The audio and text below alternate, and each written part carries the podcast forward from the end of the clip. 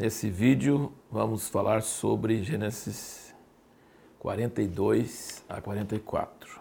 Depois que Jacó perdeu seu filho amado José, ele pensou que tinha sido morto, ele ficou desconsolado, muito triste por muito tempo, abalou a família inteira. E aí ele se apegou muito ao mais novo, o outro filho de Raquel, o irmão de José, chamado Benjamim. E aí, nesses capítulos de 42 a 44, nós vemos os irmãos de José descendo ao Egito para comprar comida, porque não tinha comida em Canaã. E aí José reconhece eles, e... mas eles não conhecem ele, está vestido como egípcio, é senhor da terra, e não tinha condições deles o conhecerem.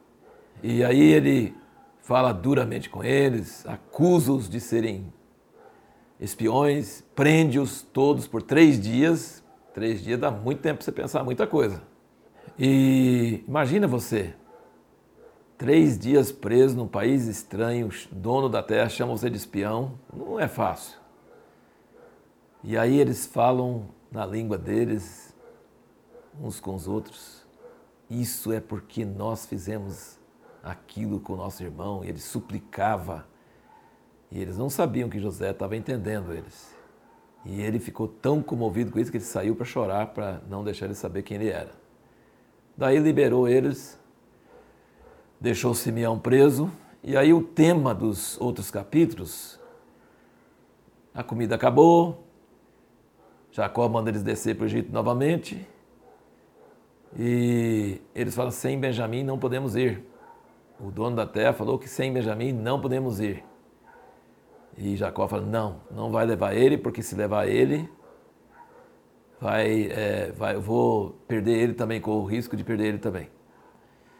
E então o que eu queria chamar a atenção é o seguinte: a atitude dos irmãos de José mudou demais em relação a Benjamim.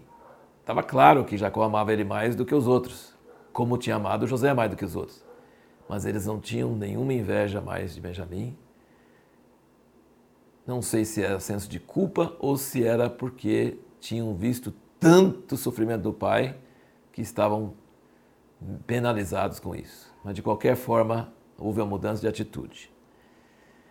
E aí, quando voltam e não podem voltar sem Benjamim, o Rubem fala. Rubem, na época, ele tinha sido um irmão mais velho. Ele falou assim: não mata o rapaz, pôs ele no, no, no, no poço lá, sem água e queria devolver ele para o pai. Tipicamente coisa de irmão mais velho.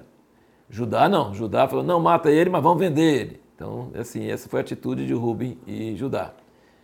Mas agora, quando tem que levar Benjamim para comprar comida para a família, o Rubem fala: não, se eu não trouxer de volta, mata meus dois filhos. Que ideia idiota, não é verdade? Os dois filhos dele são netos de Jacó. Se eu não trouxer Benjamim de, de volta, mata meus dois filhos. Isso é uma ideia de idiota. Judá não. Judá agora é diferente do que naquela época, quando ele vendeu José. Ele fala: se eu não trouxer, eu fico no lugar dele. E aí toda a história transcorre e eles voltam no caminho, o servo de José vai atrás deles, descobre que o cálice e José está no saco de Benjamim, ele fala: Vou prender Benjamim, porque é ladrão. E os irmãos, em vez de concordar, falam assim: Benjamim é um safado. Já pensou? Ele roubou, ele merece. Não. Nenhum dos irmãos falou isso, todos ficaram estarrecidos. E Judá faz um discurso eloquente, falando sobre o pai dele, sobre como o pai dele ficaria triste, que ele não suportaria ver isso, e que ele ficaria na cadeia, mas por amor de Deus, deixa meu irmão ir embora. E José não aguentou isso. Ele saiu e chorou porque isso tocou ele profundamente.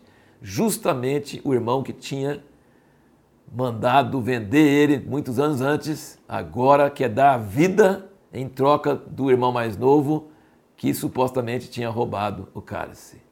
Então, eu acho que a coisa mais forte de nós vermos aqui é que Judá era mal e houve uma transformação a tal ponto que ele daria a vida dele, ficaria preso em troca da vida do irmãozinho dele, para não entristecer o pai. E por isso Judá foi escolhido para ser antecedente de, do Messias Jesus Cristo, que também fez a mesma coisa, deu a sua vida em nosso lugar. Isso é uma coisa maravilhosa. Como uma pessoa má pode passar os anos e pode ser transformado nas suas atitudes. Vários momentos nesse processo, José chorou. Ele, era, era uma situação muito emotiva, mas ele precisava, antes de se revelar aos irmãos, saber se tinha havido alguma mudança no coração deles ou não. Isso é muito emocionante, essas cenas. No próximo vídeo, vamos falar sobre sonhos. Você já teve sonho que se cumpriu? Você sabe, será que todo sonho se cumpre? Será que sonho vem de Deus ou pode não vir? Vamos falar um pouquinho sobre isso.